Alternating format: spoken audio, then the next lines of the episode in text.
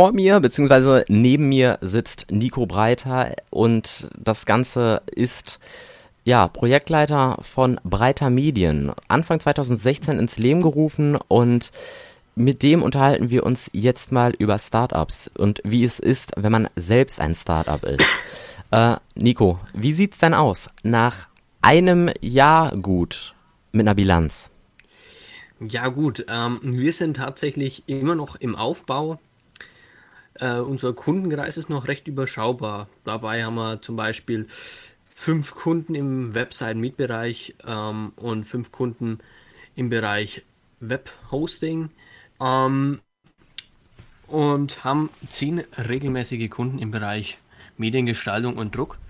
Also wir sind eigentlich noch recht überschaubar.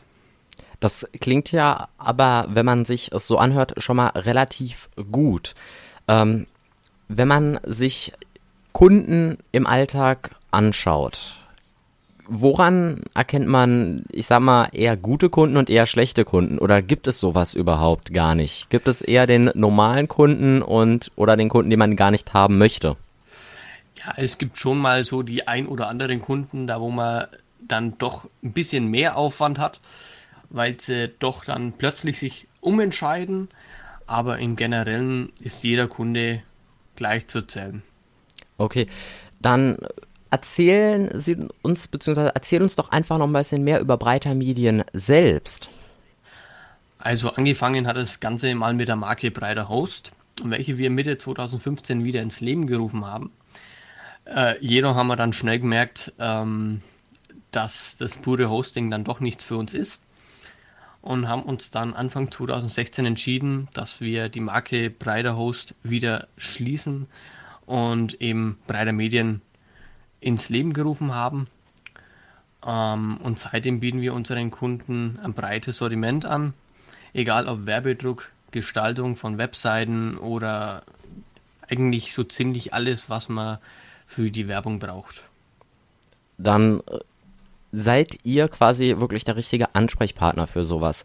Ähm, nach so einem hm. Jahr gibt's bestimmt auch besondere Erfolgserlebnisse, aber auch Erlebnisse, die man lieber schnell vergessen möchte oder aus Ergebnisse, die man, ja, ich sag mal, im Gedächtnis behält, um daraus zu lernen. Was gab's denn da? Natürlich stecken auch große Investitionen dahinter. Sowohl ähm, mit Geld und auch zeitlich, ähm, wo man sich vielleicht oft gedacht hat, hm, lässt man es vielleicht doch eher sein oder macht man weiter. Wir haben uns dann dafür entschieden, dass wir es weitermachen und ja, wir bekamen natürlich auch einige neue Projekte dazu. Auch äh, die Webseiten von meinem Bruder Daniel Breiter, welcher aktuell auch das Management der Unternehmensgruppe Breiter Service Group unter sich hat. Ähm, wir sind eigentlich nach außen zwei Unternehmen, sind aber eigentlich eins. Mm, das, kennt, das kennt man ja irgendwoher.